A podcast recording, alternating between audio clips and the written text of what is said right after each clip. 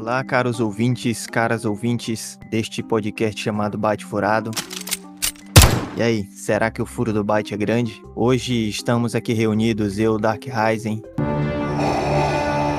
You have served your purpose well, my apprentice. Nosso querido Fink. Claim your place in Valhalla. Nosso querido tio Gamer. It's me! Para nosso episódio Gamer Geek. Neste nosso episódio, vamos falar sobre uma das últimas novidades aí da Disney Plus. Agora, no dia 11 de dezembro, num evento chamado Disney Investor Day, foi divulgado que é, uma quantidade grande de séries vai ser lançada aí pela Disney. E isso inclui 10 novas séries originais da Marvel e 10 novas séries originais de Star Wars. E ficamos aí é, felizes em saber destas novas séries que virão aí nos próximos anos. Especialmente os fãs de Star Wars ficaram maravilhados, né? A gente já está tendo aí um momento de vislumbre com a série Mandaloriano. Muita gente está falando muito bem dessa série, achando que o fim da segunda temporada foi muito bom. Essas novidades aí animaram realmente os fãs e as fãs. Então nós vamos ter no universo de Star Wars 10 séries, sendo que recentemente também foi divulgado que The Book of Boba Fett, né, o livro do Boba Fett, a Bíblia do Boba Fett, alguma coisa assim que vai ser traduzida, né? Ainda não sabemos, mas aí no, no título é o livro do Boba Fett, né? The Book of Boba Fett. Então, vai ser um spin-off do Mandaloriano, foi já depois do agora dia 2021 foi divulgado oficialmente que vai sair essa esse spin-off, né? Então, já já avançamos aí para 11 séries de Star Wars. E algumas das séries aí que vão vir são a, uma série da Ashoka, né? Então a gente vê na segunda temporada do Mandaloriano que a Ashoka Tano vai é, é, aparecer lá e agora vamos ter uma série só dela. É, também temos Rangers of the New Republic, então mais uma outra série aí sobre esses Rangers na Nova República. A gente vai ter uma série também do Andor, Obi-Wan Kenobi, The Bad Batch, Star Wars Vision, Lando, The Acolyte, A Droid Story e Willow. Então são várias séries, né? A gente vai ter muita coisa. Realmente a gente não estava esperando por tanta coisa boa, né? É, que legal que vai sair tanta coisa boa assim. Nós também temos da Marvel, WandaVision, Falcão e Soldado Invernal, Loki, o, o Arif, né, que a gente já até falou em, episódios anterior, em episódio anterior, Mr. Marvel, Hawkeye, She-Hulk, Moon Knight, Secret Invasion, Iron Heart, Armor Wars e Guardiões da Galáxia, né, especial de festas. Ah, ainda tem, ainda tem Eu Sou Groot, né, I Am Groot. Mais de 10 séries aí, né, alguns são, é, não são bem séries, né, alguns são minisséries, episódio com episódios menores. Então, para a felicidade aí geral da, da nação ou das nações, a gente vai ter toda essa programação aí futuramente que anima bastante, né? Que é todos os fãs de, tanto de Star Wars quanto da Marvel. O crescimento da de, de Disney Plus está sendo grande, né? Ela tem crescido aí, expandiu para é, vários países onde ela não estava presente ainda, inclusive chegando aqui no Brasil. Então, acho que realmente, se você começa a explorar esses universos aí que já são é, bastante incríveis, né? A gente vai com certeza aí ter é, várias coisas boas para o futuro. Tô feliz com essa quantidade de séries aí que eles anunciaram. De uns meses para cá eu já percebi que eu vejo mais série do que filme. E a Disney não economizou, né? Já mandou 10 de cada franquia e mais 15 filmes ou animações, né? Que vai ter. Então, acho que eles vêm com tudo aí para a questão do streaming, né? Para concorrer mesmo e para ter muitos assinantes. Realmente nós temos aí séries bem interessantes. Eu mesmo fiquei bem interessado na minissérie que vai ser do I Am Groot, né? Que Groot ele é um personagem bem interessante, bem legal e bem divertido, né? E vai mostrar um pouco do desenvolvimento dele. Também nós temos aí o Moon Knight, né? Do, na Marvel, que é o Batman da Marvel. Só que é um Batman um pouco mais poderoso, porque ele não é. Ele tem preparo? Tem preparo esse Batman aí? É, né? Todos os Batman têm preparo, né? Senão não é Batman. E não, não só aí, né? Como na Star Wars ali, nós temos diversas, diversas séries aí falando aí sobre vários personagens bem legais, como a, a Shoka Tano. Eu realmente acho que a Disney vai conseguir alguns mais algumas visualizações aí no seu streamer, né? Porque com essas séries, assim, ainda mais se forem boas, né? E com The Mandalorian veio aí. Como deve ser. Os trailers que a gente, eh, que pelo menos que eu já vi da WandaVision aí, parece que bem séries muito boas aí e que estarão ligadas com o universo canônico, né? Essa expansão do, desses universos eu acho que são bem interessantes e acaba atraindo muita gente para ver e assistir, né? Tem série até do Gavião Arqueiro, né? Gavião Arqueiro é um personagem assim que eu não vejo muito carisma, mas tá aí a série dele, né? Vai ver, eles podem trocar ele no, na série. Colocar. Porque o Gavião Arqueiro, no, ao longo do tempo, ele se torna um personagem trocável, né? Então vai, vai tendo gerações diferentes de Gavião Arqueiro. Inclusive tem o Gavião Arqueiro que é mulher até. Então no, o Gavião Arqueiro não precisa ser necessariamente naquele que a gente tá acostumado, né? Eles podem, inclusive, fazer a passagem de bastão ao longo da série ou outras coisas. Até porque na série, no filme, ele, é, como a gente viu no, até no trailer, ele tinha, ele se tornou o Ronin, né? Então não era mais bem o Gavião Arqueiro. E tá velho, né? Tinha se aposentado já. A gente tem que realmente ir trocando alguns desses personagens, né? É, para concorrer com a Netflix aí da vida, com a Amazon Prime, né? A gente sabe que principalmente a Netflix tem muitas produções de boa qualidade que são originais, que são realmente produções que a Netflix tem investido bastante. Então, às vezes a gente tem tantas séries, né? Como dizer, o Tio Game tá assistindo tanta série mais do que filme. A gente tem tantas séries que é, fica difícil começar uma nova, né? A gente fica assim receoso de começar, mas quando você já pega uma série nova que já vem do universo canônico, que você já tem ali uma ideia do, dos personagens, né? Ou que você já tem uma esperança, eu acho que fica mais fácil pra gente começar essas novas séries aí, né? Agora vai ter que ser muita maratona para assistir tudo isso de série, né? É, lembra aquele tempo que a gente pegava aquela nossa série preferida, né? Que a gente começava a série e pá, termina a temporada e você tem que esperar um ano, às vezes até mais, né? Às vezes dois anos demora, dependendo aí da série. Tem umas que dá um, um deixa a gente numa espera danada. E agora você terminou uma, você já vai ter outra aí, né? Para começar, porque vão ser tantas séries aí.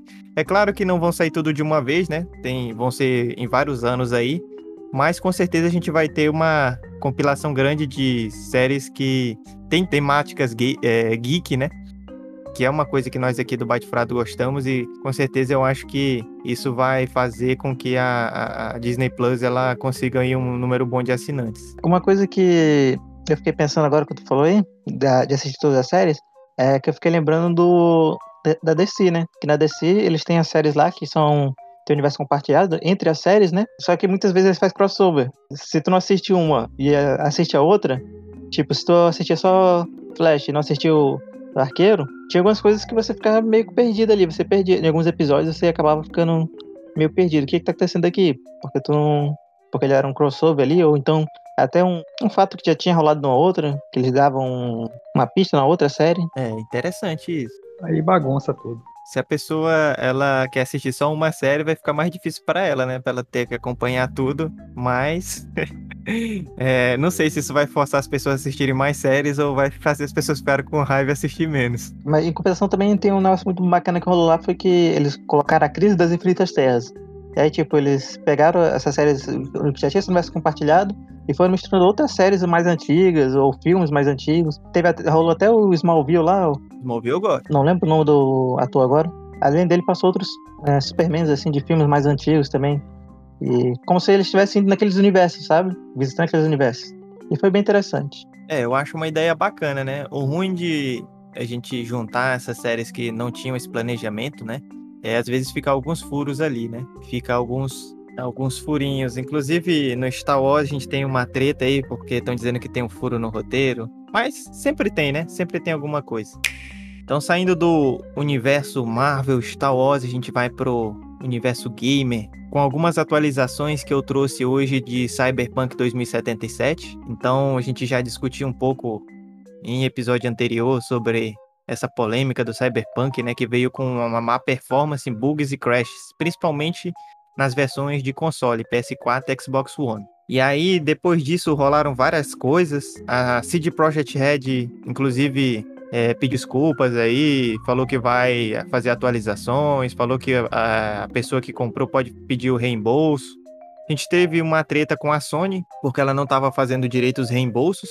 Mas agora é, houve uma virada aí, a PlayStation Store removeu o Cyberpunk 2077 é, do seu catálogo e falou que vai reembolsar todo mundo que fizer o pedido do reembolso, que comprou ali o, a versão digital lá na PS Store, que pediu vai fazer mais facilmente esse reembolso, que por enquanto o jogo vai permanecer fora da PS Store por tempo indeterminado. Então, uma reviravolta aí. É, alguns estão até brincando, né? Ah, agora o Cyberpunk é exclusivo da Microsoft, né? Mas realmente ainda dá para comprar mídia física, né? E quem já comprou pode ficar se quiser, mas quem quiser pedir o reembolso do jogo, a Sony vai liberar mais facilmente. E é um baque aí para CD Projekt Red, né?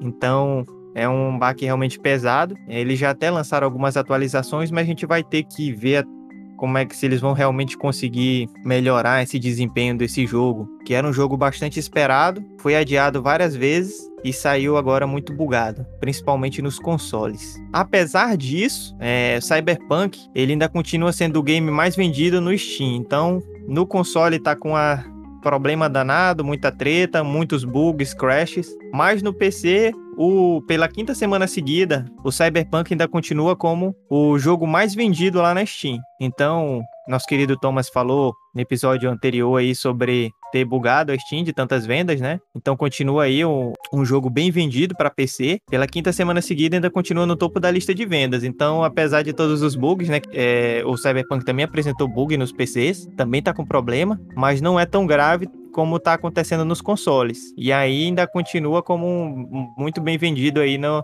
na plataforma Steam. Mesmo tendo saído da, da PS Store e mesmo com muitos bugs, tanto no PC quanto no console, mas ainda continua, pelo menos no PC, pelo menos lá na Steam, como o jogo mais vendido, pela quinta semana, né? Bem complexo esse cenário. Ele saiu bugado, mas os youtubers e quem faz mídia social com, com jogos, né, estão jogando, eles não param, né? Querem zerar e entregar o material que dá audiência, né? E eu acho que as pessoas vendo esses vídeos, elas pensam assim, pô, o cara tá se divertindo ali, eu vou comprar também. Só que, infelizmente, alguns bugs que a gente encontra, acho que até o save corrompe e situações em que era pra gente estar tá num clima assim pesado, a gente acaba rindo por causa dos bugs, aí tira a gente da imersão. Então, nesse lançamento eu descobri, né, que o estúdio tem ações na bolsa de valores e os acionistas estão vendo se vale a pena entrar com algum processo, né? Alegando que o estúdio usou informações falsas para poder lucrar em cima desse mercado, né, da bolsa de valores. Porque quem é acionista coloca um dinheiro ali esperando que ele valorize, né, para poder vender com preço maior. O estúdio diz que vai lançar o jogo do ano, que vai lançar um jogo inovador, que vai ser muito hypado, e na hora isso não é bem assim. Então eles estão analisando lá, vendo também a questão das vendas, se estão compatíveis ou não. Mas a gente está vendo se nos próximos dias vai ter esse processo aí. O pessoal está comprando só para poder caçar o Hulk no jogo. Como eu falei já, eu também acho esse processo bem complexo, né? Eu já dei vários exemplos aqui de jogos que deu muito ruim porque saíram muito bugados. É, a sorte do Cyberpunk é que ainda no PC ele tá bugado, mas não tá tão bugado e o pessoal ainda tá se divertindo jogando. Né? Se não fosse essa pequena salvação aí, eu até diria que para ele não ia ter muito não. Pra vocês terem uma ideia aí, a Sony, ela não dá reembolso, né? Nunca, basicamente. É, inclusive, quando você vai estar comprando, está escrito lá na loja digital que eles não dão reembolso quando você compra o jogo digital é, para sempre. Eu até achei estranho que eles realmente fossem dar esse reembolso aí, que eu já tinha visto vários outros casos que nunca, nunca deram. Né? É, eu comprei um jogo hoje, é isso mesmo, né? Eles falam que você comprando ali, fazendo download já era, não tem reembolso. Agora, uma coisa que o Fink falou no último episódio, que depois ficou evidente, foi a reclamação dos funcionários, né? Falaram, primeiro, por que, que, a empresa falou que estava finalizado sem o jogo estar finalizado e por que, que a empresa lançou o jogo com tantos bugs, né? Mesmo sabendo que o jogo não estava bom. Então, os próprios funcionários ah, dentro da empresa ficaram questionando isso. A gente sabe que determinadas decisões passam ali pelos CEOs, né, pelas pessoas que têm mais alto cargo, né, não pelos, é, pela maioria dos funcionários. É uma preocupação grande deles, porque antes desse lançamento, né, houve todo aquele trabalho extra que eles tiveram que fazer e agora, provavelmente, para lançar essas atualizações vindouras, vão ter também que fazer um trabalho grande extra, né? É toda uma preocupação e reclamação dos funcionários quanto a essas coisas aí. É comum sair um jogo desse tamanho aí com algum bug, algum problema de salvamento, alguma coisa assim. Mas não é, não é normal, não, a gente não tem que se acostumar com isso. Mas o Cyberpunk, como dizem os funcionários, o jogo não estava pronto, né? E a gente olhando para ele, a gente vê tanta coisa que a gente não vê em outros jogos que a impressão que dá é que ele não estava pronto mesmo. Foi lançado incompleto. Principalmente nos consoles, né? Porque, tipo, não é possível que esse pessoal tenha, quando tava fazendo o jogo, tenha testado nos consoles e não tenha visto que não estava pronto, né? Isso ali foi realmente, acho que um erro de comunicação, um erro de alguma coisa ali, ou realmente talvez alguma jogada aí para essa distribuição das canções da empresa, porque fica até suspeito realmente. Inclusive esse processo tá rolando, esse processo coletivo aí que eles estão pensando em jogar aí, né? É bem complicado, bem realmente ficou suspeito esse negócio de lançar um jogo. E principalmente nos consoles ele tá tão bugado assim. Não, não, não dá para acreditar que eles não, não conseguiram ver isso, né? É, realmente. Eu acho que pensaram que talvez seria não seria tão tão não estaria tão ruim, né? E aí pensaram em lançar para não fazer um novo adiamento, mas acho que o tiro saiu pela culatra aí. E juntando essa zoeira que estão fazendo sobre é, o Cyberpunk, o que é possível fazer a partir de streamer de gamer, né? É, um youtuber chamado Nintendrill, ele fez uma coisa muito bacana. Eu, assim, assisti o vídeo, achei, rapaz, sensacional. Ele, ele fazendo o negócio parece que é fácil, né? Então, ele tirando onda aí sobre o PS4, Xbox One, principalmente os básicos, né, que estão tendo mais problema. Ele conseguiu fazer o Cyberpunk 2077 rodar no Nintendo Switch. Caralho, o maluco é brabo. Então, é uma coisa de louco, né? É, só que não é tão simples. Na verdade, ele teve que usar um processador diferente. Ele fez uma, digamos assim, gambiarra, né? Ele juntou um, um, outro processador ali dentro do Nintendo e ele conseguiu instalar o Android. Então, a partir do Android instalado funcionando normalmente no Nintendo Switch, ele consegue instalar é, o Google Stadia. E aí, a partir do Google Stadia, né? ele consegue jogar vários jogos. E aí ele conseguiu jogar Cyberpunk, ele usa um controle externo ou os próprios Joy-Cons ali do, do Switch. E ficou um jogo bom, né? Porque essa, essa versão que ele usa ali no Google Stage é mais estável, né? E ele conseguiu jogar e ficou com um gráfico até 1080, colocando o, o Switch no, numa TV.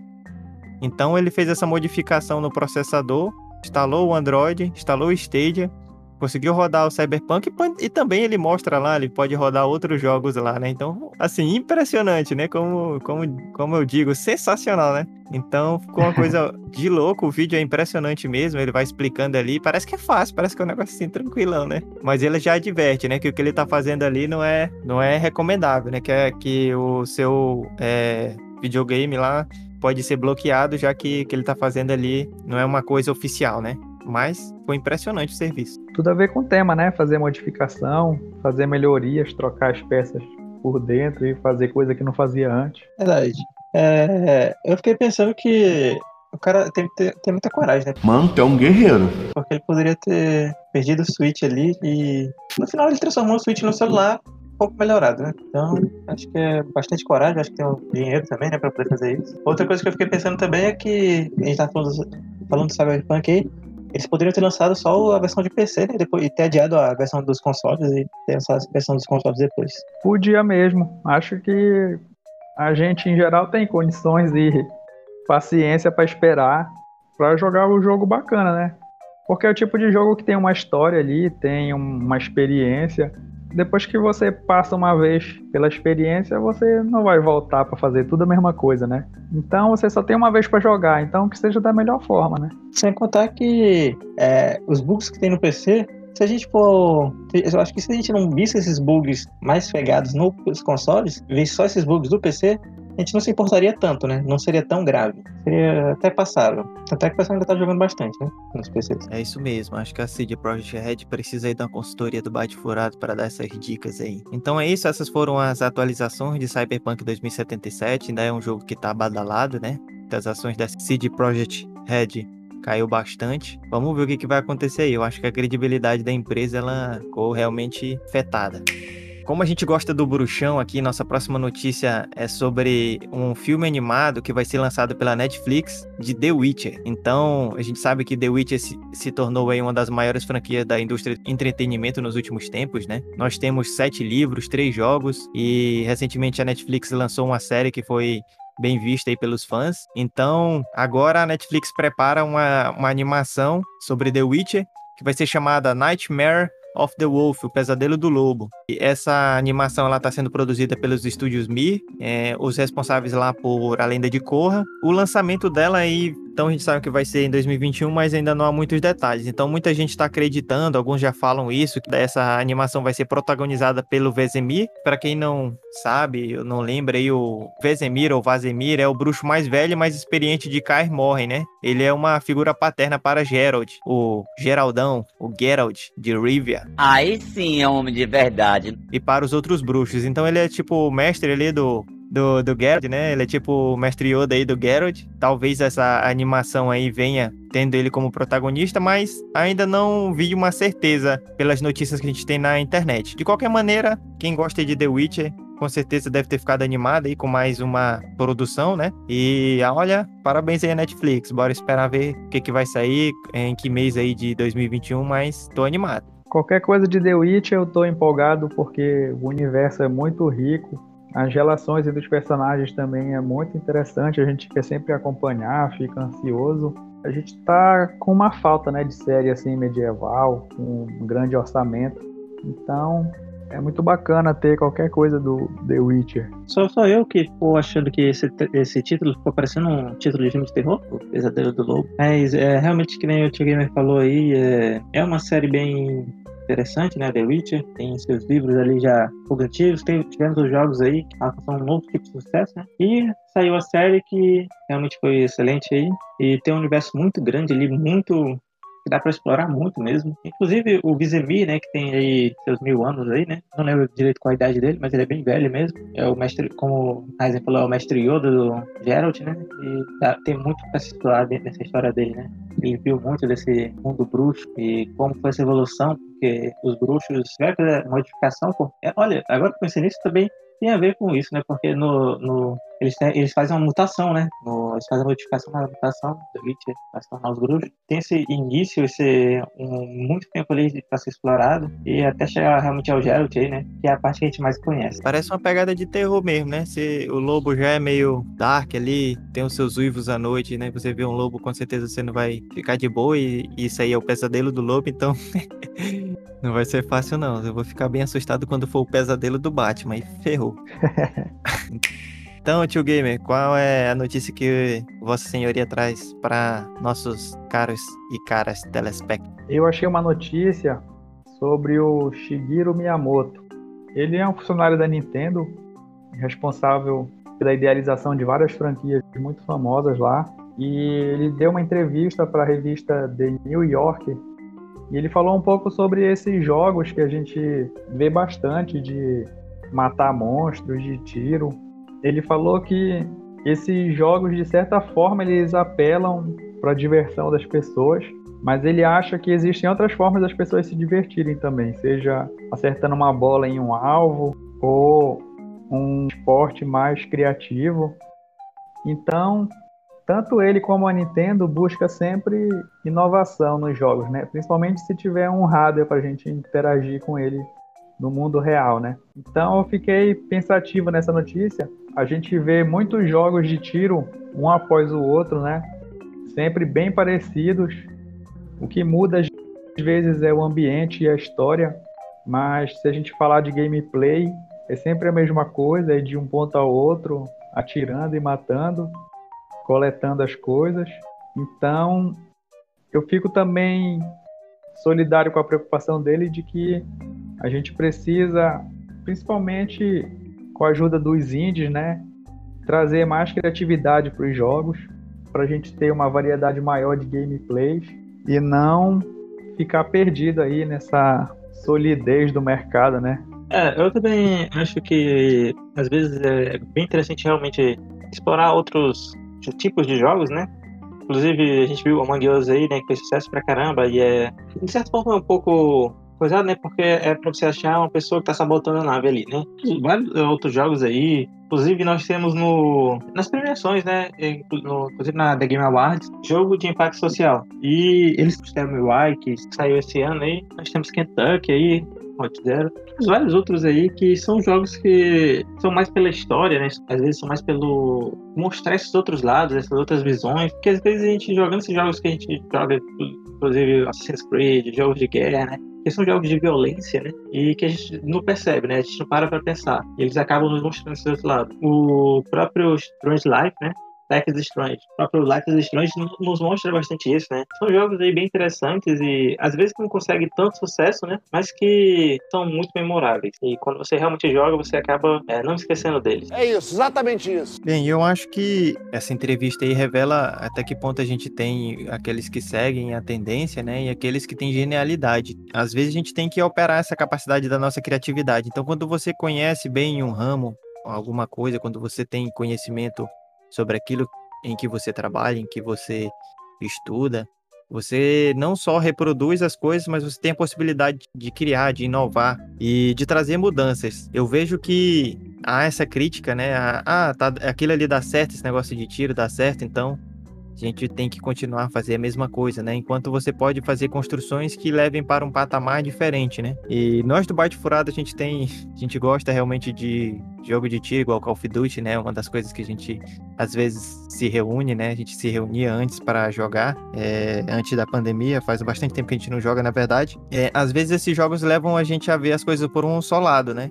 E é impressionante quando ele fala sobre ele está é, vendo o neto dele jogando, né? E ele percebe que está criando coisas ali dentro da cabecinha do neto dele, né? Então você começa a, a perceber é, toda a transformação que os jogos podem fazer nas pessoas, né? E o universo que pode criar ali dentro. É, não só aquele universo do jogo em si, mas o que aquela criança vai depois construir, né? Do que, que ela vai se tornar e a própria sociedade ao redor, né? Que vai ser influenciada por essas coisas, né? É claro que essas influências elas são variadas e cada pessoa tem um jeito de ser influenciada, né, sobre a temática do jogo, sobre as construções. Mas é interessante quando você questiona essas coisas que parecem que são normais, que são é, que dão dinheiro, que estão funcionando no mercado, que vendem bastante, né? Então você vê ali que ele não está preocupado só em vender bastante, mas ele está preocupado realmente com talvez o legado dele e com a própria indústria dos games, né? Ou, e também a própria civilização, eu penso assim, né? Então, às vezes os criadores de games talvez não estejam pensando na relação com seus filhos ou com seus netos, né? Mas isso também é importante, porque é isso que nós estamos construindo enquanto humanidade, é isso que a gente vai deixar para as nossas futuras gerações, né? Então, bem interessante aí essa, essas falas do Miyamoto, essa entrevista, parece que foi muito boa, né? E fica aí, né? Fica essa, essa perspectiva interessante da gente não só se prender no fácil, né? Mas realmente fazer a diferença no mundo. Então, a gente vê que um grande, um grande criador de jogos aí, ele realmente tem uma perspectiva muito interessante, né? Não é só, ah, vou fazer o que dá dinheiro para a empresa, o que, que vai vender muito, mas realmente o impacto da sua criação naquela, nas pessoas que vão jogar, nas crianças, nos adolescentes. Então, bem interessante mesmo aí essa notícia e essa possibilidade de a gente refletir, né, sobre essa questão de matar os monstros, né, ou de matar os adversários ali dentro dos jogos. Achei que realmente faz a diferença, né? Apesar de que, coitado do Yoshi sofre, né, com o Mario. Não só o Yoshi. Yoshi sofre mesmo. Então, obrigado, Tio Game, por essa notícia. Estas foram nossas notícias do nosso episódio Gamer Geek. Agora vamos para o nosso especial momento de recomendações. Eu trouxe uma recomendação de uma série que eu tinha um certo preconceito, porque é uma série famosa e muita gente gosta, mas que eu tinha visto algumas coisas, alguns pedaços e achava uma série. É... não achava que seria uma série boa realmente. Eu tinha um certo preconceito. E eu comecei a assistir, e principalmente nesse período que a gente está de pandemia, de tudo, de ansiedade, de tristeza, de muita coisa acontecendo. É uma série que faz com que eu é, solte muitas gargalhadas, né? E Assim, que eu me lembre é, de todas as séries, mesmo as mais engraçadas que eu já assisti, eu nunca soltei tantas gargalhadas com uma série como é Friends. Então, Friends é uma série que ela é, foi lançada em 1994 e ela teve seu último episódio no ano de 2004, então foram 10 anos, né, de série. Uma série que é bem assistida, muita gente é muito fã dessa série, né? Basicamente ela conta a história de seis amigos, três homens e três mulheres que enfrentam a vida e os amores em Nova York e adoram passar o tempo livre na cafeteria Central Perk. Então, apesar do meu do meu preconceito anterior contra a série, eu comecei a assistir e realmente é, é muito bacana. No momento que eu tô mais triste, começo a assistir essa série e realmente tem muita coisa engraçada ali dentro que eu não esperava. É claro que é uma série também que tem o seu tempo, né? Tem algumas coisas que a gente pode fazer crítica ali, algumas piadas ou outras que hoje já a gente já vê com, outro, com outros olhos, mas no geral é uma série muito boa, tem muita coisa bacana, é, que fala sobre amor, fala sobre amizade, principalmente amizade, né? É, mesmo enfrentando é, várias temáticas ali dentro, sempre consegue deixar a gente para cima, dar boas risadas. Então, tô assistindo ainda, não terminei, mas é uma recomendação que eu acho que vale a pena, principalmente pelo momento que a gente tem vivido aí. E é uma série que tem sempre uma novidade, como ela fez sucesso muito rápido.